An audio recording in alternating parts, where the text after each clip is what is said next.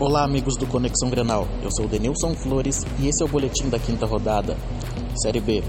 Mesmo sem uma boa atuação e a equipe com bastantes preservações, o Inter venceu o Figueirense no Orlando Scarpelli por 2 a 1. Os gols foram de Vitor Cuesta e Diego para o Colorado. Enan marcou para a equipe da casa. No sábado, o Inter recebe o Náutico no Beira-Rio. A partida está marcada para as 16 horas e 30 minutos. Para o Conexão Grenal, Denilson Flores.